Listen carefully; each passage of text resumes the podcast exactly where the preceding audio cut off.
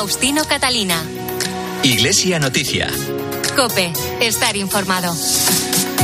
Saludos, muy buenos días en este domingo 26 de noviembre de 2023, festividad de Jesucristo, Rey del Universo. Son las ocho y media de la mañana, llega ahora el momento de acompañarles con la actualidad religiosa de estas jornadas en el informativo Iglesia Noticia, aquí en la cadena COPE. Será hasta las nueve de la mañana, la hora de la Santa Misa, hoy con Mila Sánchez en el control de sonido y con algunas informaciones que les adelanto en estos titulares.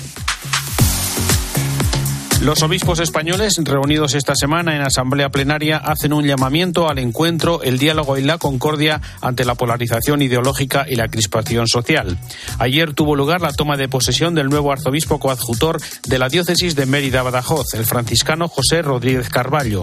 También ayer sábado fue ordenado y tomó posesión como nuevo obispo de Helsinki el bilbaíno Ramón Rayola, miembro de la prelatura del Opus Dei. El Papa agradece a los obispos de Canarias la labor de la Iglesia en la acogida a los migrantes y les recibirá en el Vaticano el 15 de enero. Antes, el próximo martes, Francisco mantendrá la anunciada audiencia a los obispos españoles. Faustino Catalina. Iglesia Noticia. Cope, estar informado. Esta semana se ha celebrado en Madrid la Asamblea Plenaria de Otoño de la Conferencia Episcopal Española. Los obispos han publicado un mensaje en el que afirman que el encuentro y la concordia siguen siendo posibles al tiempo que comparten su preocupación por la actual polarización ideológica, la crispación social y los episodios de desencuentro. En su orientación moral para impulsar soluciones a los desafíos del momento actual, los obispos recuerdan que para garantizar la libertad y la justicia es especialmente importante que se respete escrupulosamente la autonomía del Poder Judicial y la libertad de los jueces. Piden fomentar la cultura del encuentro y tender puentes al tiempo que alientan al diálogo entre todas las instituciones. César García Magán es el secretario general de la Conferencia Episcopal. Queremos alentar un diálogo social entre todas las instituciones que cultive la escucha y evite posiciones inflexibles y excluyentes. Los acuerdos deben respetar la dignidad de la persona, el bien común y los principios de subsidiariedad y de solidaridad. Estos principios han de realizarse en el marco del ordenamiento jurídico propio del Estado de Derecho que nos hemos dado los españoles en la Constitución de 1978 que culminó la transición. Los obispos recuerdan el principio de solidaridad e igualdad que consagra nuestra Constitución para un equilibrio económico adecuado y justo en todo el territorio español y piden trabajar por el diálogo, la convivencia y el bien común. La buena noticia de Jesucristo nos compromete a todos a actuar en conciencia por la verdad y el bien del prójimo, a trabajar con esperanza en favor del encuentro en la convivencia pacífica y el respeto mutuo, excluyendo toda violencia, cultivando el perdón cristiano y la reconciliación y estimulando el ejercicio de la caridad social y política. La Asamblea Plenaria comenzó el lunes con el habitual discurso del presidente, el cardenal arzobispo de Barcelona, Juan José Omella, que hacía también una llamada a los dirigentes políticos y sociales a rebajar el clima de crispación social, a trabajar por el interés general, con una invitación al diálogo. Hago un llamamiento al diálogo social entre todas las instituciones de la sociedad española sin cordones sanitarios ni exclusiones. Todos los pactos son lícitos en la medida que respeten el ordenamiento jurídico, el Estado de Derecho, la separación de poderes de nuestra democracia. El cardenal Omella añadió que cualquier modificación de la Constitución deberá contar no solo con el consenso de las fuerzas políticas, sino con el apoyo de una mayoría muy cualificada de la sociedad, ya que, de no ser así, conducirán a una mayor división y confrontación de los españoles. No vale el inmovilismo para frenar cualquier reforma, pero tampoco valen tentativas reformistas que fragmenten la convivencia en España. La reforma es siempre necesaria, pero ha de respetar los mecanismos legales establecidos para ello, ha de buscar el bien común de todos y ha de contar siempre con el consenso de la gran mayoría de los ciudadanos. Y una invitación también al nuevo Gobierno. Confío en que el nuevo presidente del Gobierno de España trabaje activamente con el conjunto de todas las fuerzas políticas para recuperar la cohesión social y dedique todas sus fuerzas a coser las heridas sociales que han provocado algunos de los recientes pactos de investidura. Invito al nuevo Gobierno a trabajar con la mirada puesta a largo plazo pensando en la España que queremos dejar a las próximas generaciones. Un país unido, capaz de enriquecerse con las diferencias culturales y que asegure siempre la igualdad entre todos los ciudadanos. En su discurso, el presidente de la conferencia episcopal pidió educar en la esperanza a los niños y jóvenes frente al abandono escolar, los brotes de violencia y la dependencia de las redes sociales. Reiteró la petición de perdón a las víctimas de abusos en el ámbito eclesial, así como el derecho a emigrar y, y a en su regularización porque tendría efectos tanto económicos como de integración social. Respecto al derecho a migrar, también pasa por hacerlo de forma segura, salvaguardando la dignidad de las personas en movilidad, frenando la acción de las mafias. Actualmente este derecho no está garantizado y en consecuencia son muchas las vidas que se pierden y el sufrimiento que se genera a migrantes y refugiados. Y ante la situación económica y de exclusión social, para revertir la pobreza y las desigualdades en nuestro país, señaló el cardenal Omella algunas propuestas en las que la Iglesia se ofrece a colaborar con la Administración, como acabar con la precariedad laboral, consolidar un sistema de ingresos mínimos, mejorar el acceso a una vivienda digna y garantizar la protección de la infancia y la familia. Mientras tanto, en su habitual saludo a la plenaria episcopal, el nuncio del Papa en España, Bernardito Auza, recordó, entre otras cosas, la responsabilidad de la Iglesia en el ámbito educativo y de transmisión de la fe. El deber de la Iglesia de orientar la conciencia hacia la verdad se llama educación. Es también en este contexto donde reside la importancia del tema de la educación.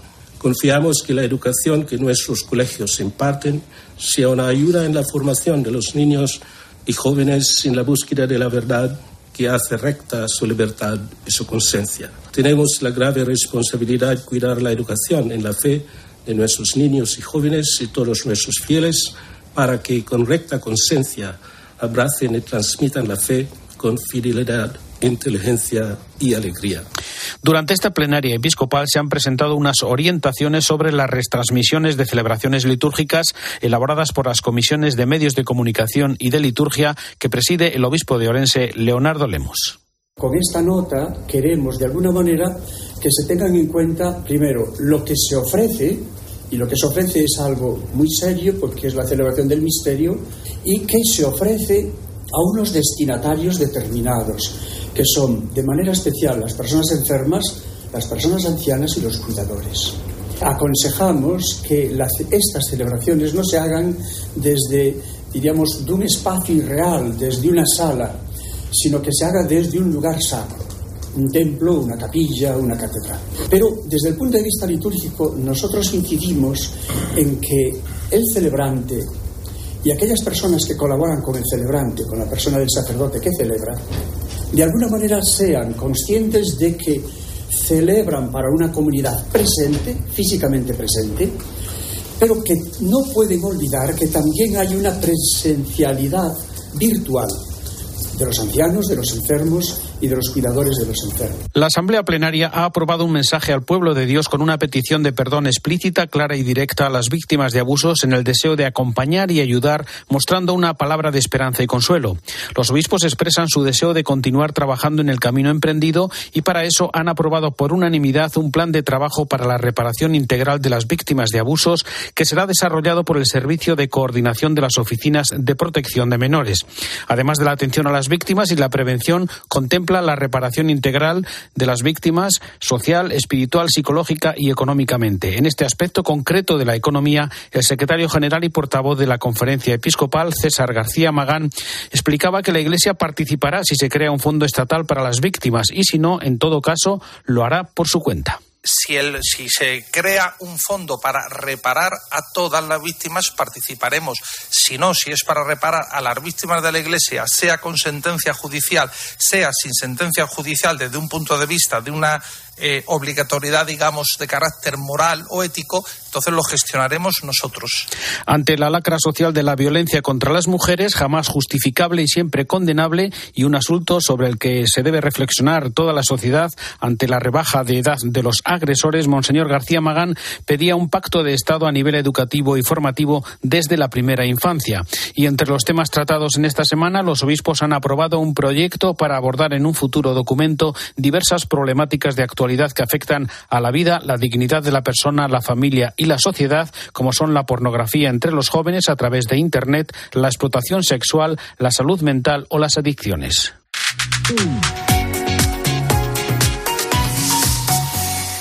Hoy celebrará su primera Eucaristía en la Concatedral de Mérida después de que ayer tuviera lugar en Badajoz la toma de posesión del nuevo arzobispo coadjutor de la diócesis de Mérida-Badajoz, el franciscano José Rodríguez Carballo. En los últimos años, recordamos, ha sido secretario del Dicasterio para la Vida Ya presidirá su primera Eucaristía como arzobispo coadjutor en la Concatedral de Mérida. El Papa ha enviado una carta a los obispos de Canarias en la que agradece los grandes esfuerzos que están realizando por intentar dar respuesta a la situación de emergencia ante la llegada de migrantes y les emplaza a una audiencia que tendrá lugar el próximo 15 de enero. Cope Las Palmas, Santiago Morollón. Los obispos de Canarias le van a pedir a Francisco que ayude a concienciar al gobierno central de que la migración es también un problema de España y de Europa. Las dos diócesis se están volcando para ayudar a estas personas y la nivariense, por ejemplo, han cedido una parte del seminario para albergar a 200 menores de edad. Bernardo Álvarez es el obispo. Nosotros hemos ofrecido la parte de atrás del seminario y hay allí más de 200 menores. Impresionante, borda todas las posibilidades que tenga eh, las instituciones públicas y también las instituciones eclesiásticas, ¿no? En la diócesis de Canarias, José Mazuelos pidió una reacción al gobierno central, sobre todo por los menores que alcanzan los 18 años y caen en las redes de la prostitución o de las drogas. Cáritas atiende cerca de 600 casos así. Por lo que no podemos es almacenar a los jóvenes para después cuando tengan 18 años salir a la calle, porque nos vemos que están metidos en prostitución, que están metidos en drogas, que están tirados en la calle. Y eso es lo que no podemos hacer, pan para hoy, hombre, mañana. En lo que va de año han llegado ya más de 33.500 personas. 2023 es el año en el que más migrantes han llegado en toda la historia de Canarias. Este fin de semana se celebran en Ávila las jornadas de Pastoral del Trabajo que organiza este departamento de la Subcomisión Episcopal de Acción Caritativa y Social. En ella se presenta un documento sobre el trabajo digno, como nos comenta Antonio Aranda. El documento intenta recoger todo aquello que la Iglesia dice o piensa eh, que es eh, el trabajo digno. Y en ello estamos, en aunar fuerzas porque tanto creyentes como no creyentes eh, descubran el sentido humanizador del trabajo, por lo menos desde el mensaje cristiano, también desde cualquier mensaje humanista, pero especialmente el sentido que, del mensaje cristiano le, damos al trabajo y que bueno hoy podría orientar eh, muchas situaciones que, que se están viviendo. Faustino Catalina. Iglesia Noticia. Cope. Estar informado. UMAS, mutua especialista en seguros para el sector educativo. Ofrecemos una solución integral para los colegios y guarderías. Daños patrimoniales, responsabilidad civil, accidentes de alumnos. Más de 1.400 centros ya confían en nosotros. Visítanos en umas.es. UMAS, más de 40 años de vocación de servicio. Cuando donas en la gran recogida, das más de lo que imaginas alimentas una vida mejor para quienes más lo necesitan. Somos Joseba y Carlos Arguiñano y nosotros ya, hemos donado. Colabora en granrecogidadealimentos.org y ayúdanos a alimentar una vida mejor. Faustino Catalina. Iglesia Noticia. Cope estar informado.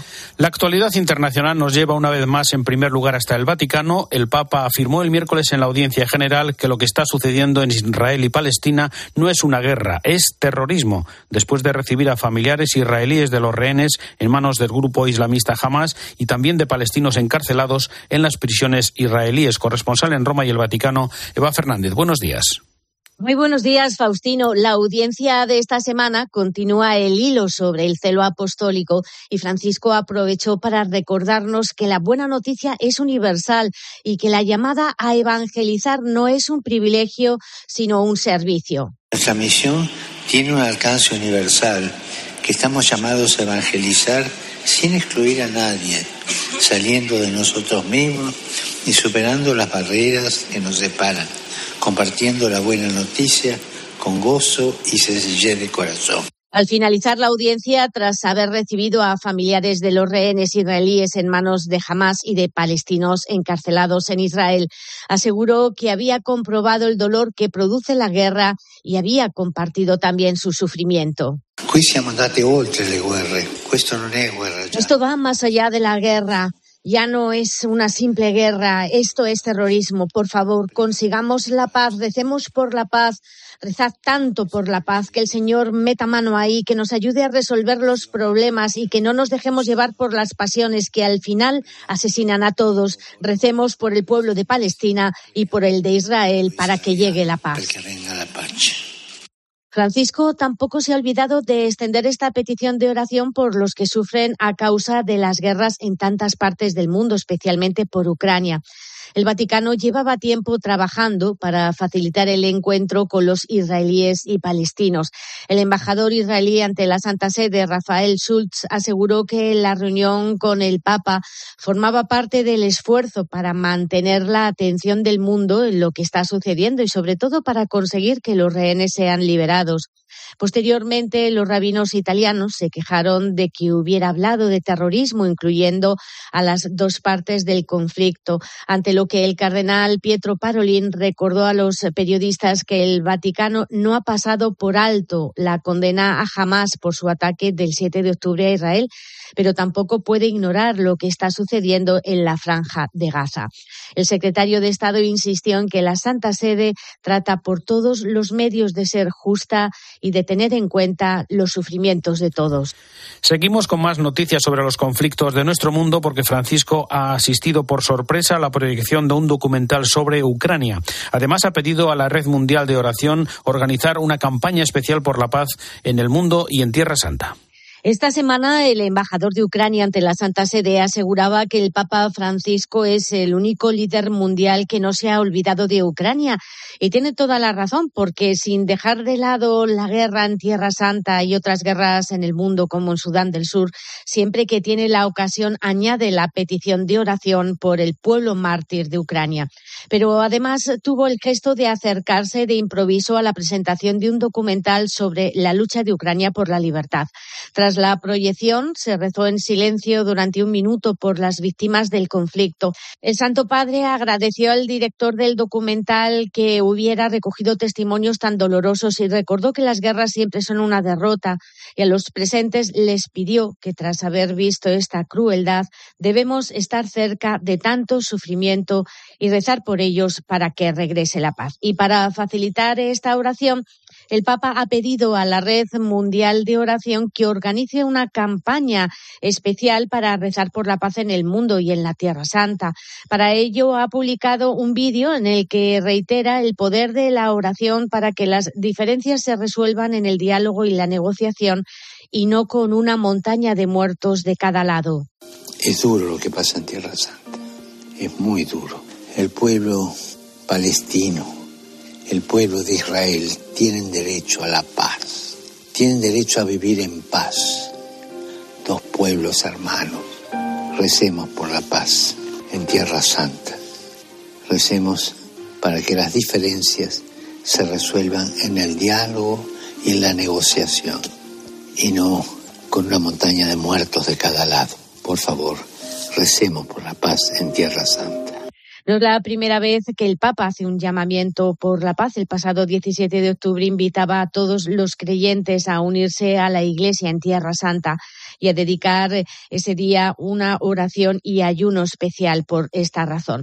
Ahora propone una novena por la paz en el mundo a través de Clip to Pray, la APP oficial de oración del Papa en la que Francisco tiene su propio perfil. En audiencia a representantes de la prensa italiana, el Papa ha invitado a los periodistas a tejer hilos de comunión y atender puentes sin levantar muros. Es el momento para el comentario desde Roma de Antonio Pelayo. Buenos días. Buenos días, Faustino. Últimamente Francisco ha multiplicado sus intervenciones sobre el tema de la información. Es evidente que al Papa le preocupa la deriva negativa de algunos medios de comunicación y la multiplicación de las fake news o falsas noticias. Ha vuelto a hacerlo esta semana, recibiendo a un grupo de periodistas italianos a los que ha recordado que la comunicación es compartir, tejer hilos de comunión, crear puentes sin levantar muros. A nuestros colegas les ha invitado a seguir tres caminos, la formación, la tutela y el testimonio. En un momento de su intervención les ha rogado que promuevan una ecología de la comunicación y les ha recordado que más allá de las noticias hay sentimientos, historias, personas de carne y hueso que hay que respetar como si fueran nuestros familiares. Aludiendo a recientes casos de violencia machista sucedidos en Italia, ha recordado la urgencia de educar al respeto y al cuidado, de formar a hombres capaces de relaciones sanas, porque comunicar es formar al hombre, formar a la sociedad. Otro concepto interesante de su discurso ha sido el de la democracia comunicativa, que consiste en promover la conciencia civil para que sean reconocidos los derechos y los deberes, creando instrumentos que protejan a todos, sobre todo a los grupos sociales más débiles, los niños, los ancianos, las personas con discapacidad y los protejan de la invasión de lo digital y de la seducción de una comunicación provocadora y polémica. En síntesis, ha formulado con una frase evangélica una deontología de la profesión periodística invitándonos a ser prudentes como serpientes y sencillos como palomas y a ir contracorriente, hablar de fraternidad en un mundo individualista, de paz en un mundo en guerra, de atención a los pobres en un mundo globalmente indiferente. Desde Roma les ha hablado Antonio Pelayo. Gracias, Antonio. Se acercan las fechas navideñas. El Papa ha escrito el prólogo de una recopilación de diversos textos suyos sobre la natividad. Además, ha enviado una respuesta a la carta de cuatro mujeres alemanas, exdelegadas sinodales de Alemania. Cuéntanos, Eva. Romana Editorial publicará próximamente una recopilación de textos, reflexiones, discursos y homilías dedicados por el Papa Francisco al nacimiento. En el prólogo recuerda que el pesebre que se instalaba en la casa de sus padres en Argentina marcó su infancia y que la contemplación del Belén le impulsa a profundizar en el misterio cristiano que ama esconderse en lo infinitamente pequeño, porque la encarnación de Jesucristo sigue siendo el corazón de la revelación de Dios, aunque se olvide fácilmente que su despliegue es tan discreto que pasa inadvertido.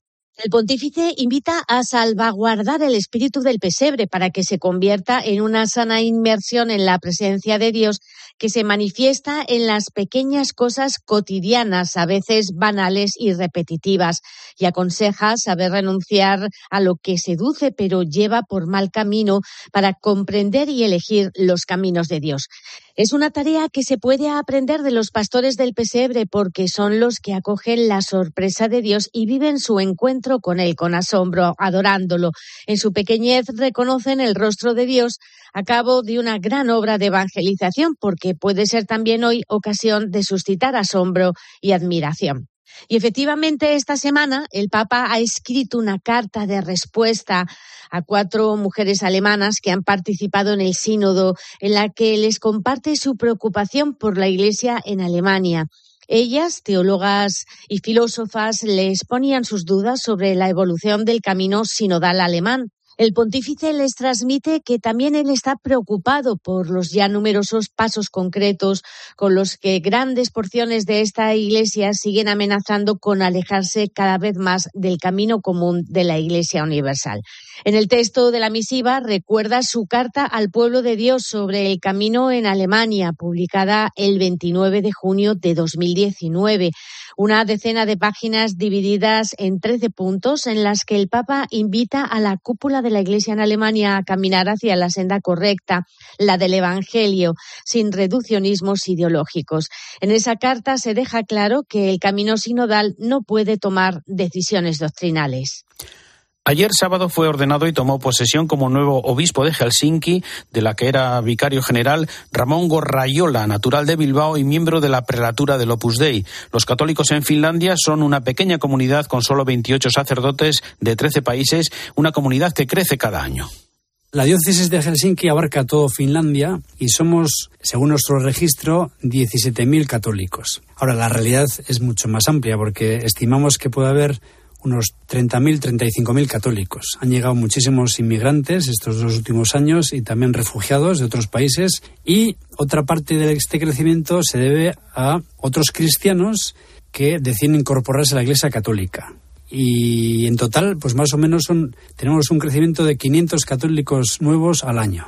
Eh, recorremos muchísimos kilómetros, cientos y miles de kilómetros para dar con los católicos. Y el papel social de la Iglesia es maravilloso porque a través de la familia, que es la Iglesia, pues les ayuda esta integración también psicológica y espiritual, no solo material.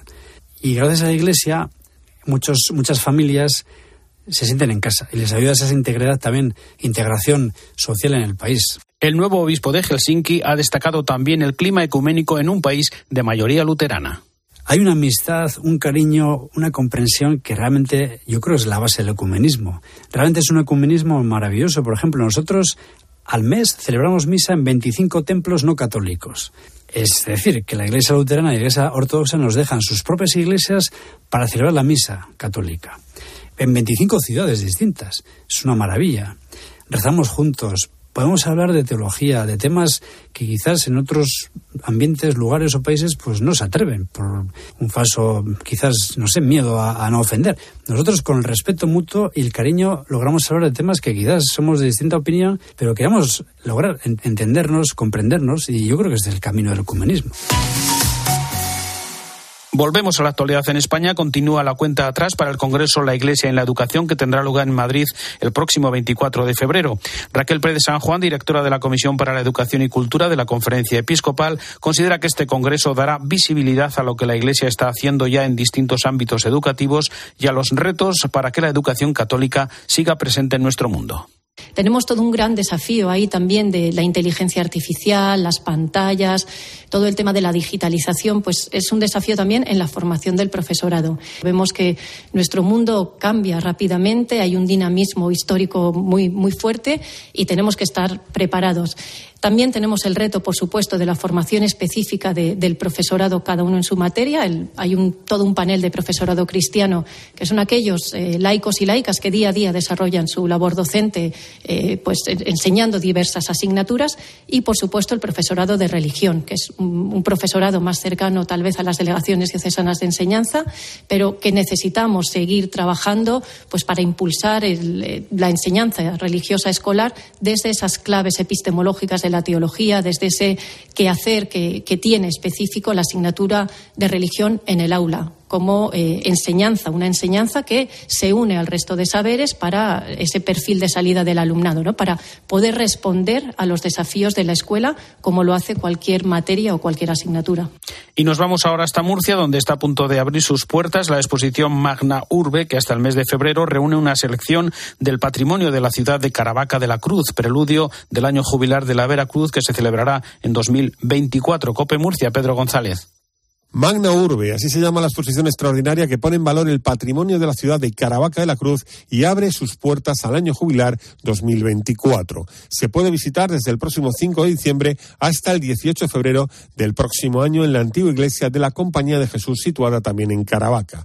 Esta exposición es la culminación de un periodo de investigación sobre el patrimonio artístico de la ciudad e incluye a través de 40 obras de arte un recorrido que arranca en el siglo XVI y que discurre por el Renacimiento y también por el barroco. Hablaba de esta exposición la consejera de Cultura, Carmen Conesa. Y podremos enseñar y mostrar a los visitantes eh, un motivo más para sumar a esta peregrinación espiritual en la antigua iglesia de la Compañía, simbólica expresión en sí misma de esa grandiosidad eclesial y cultural que gozó Caravaca en esos siglos y que por supuesto hoy sigue manteniendo. La selección de obras se hace partiendo del relato temporal que la ciudad representa, combinando algunas de las piezas clave más conocidas de la ciudad con obras inéditas.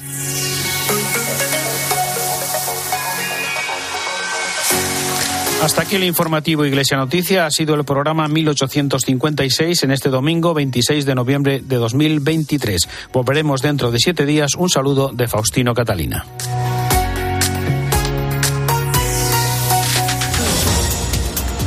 Domingo 26 de noviembre en el que el presidente del gobierno de España, Pedro Sánchez, será el protagonista de un mitin festivo del Partido Socialista en la Feria de Madrid en IFEMA a las 12 del mediodía. Un acto que llega tras ser investido como presidente, pero sobre todo envuelto en una crisis diplomática entre España e Israel. Precisamente en Oriente Próximo este domingo es el tercer día de los cuatro marcados de tregua entre Israel y Hamas, una tregua que se ha visto amenazada en la tarde de ayer. Esta madrugada se ha producido el intercambio de rehenes y prisioneros entre Israel y Hamas. El grupo terrorista ha permitido la salida de 13 israelíes y cuatro tailandeses en el cruce de Rafah, mientras que Israel ha liberado a 39 prisioneros. Además, el Papa Francisco no presenta riesgo de complicaciones pulmonares tras someterse ayer a un TAC por el ligero estado gripal que padece y que lo ha llevado a cancelar sus compromisos del sábado. Las de hoy no peligran. Te quedas ahora con la Santa Misa en Cope.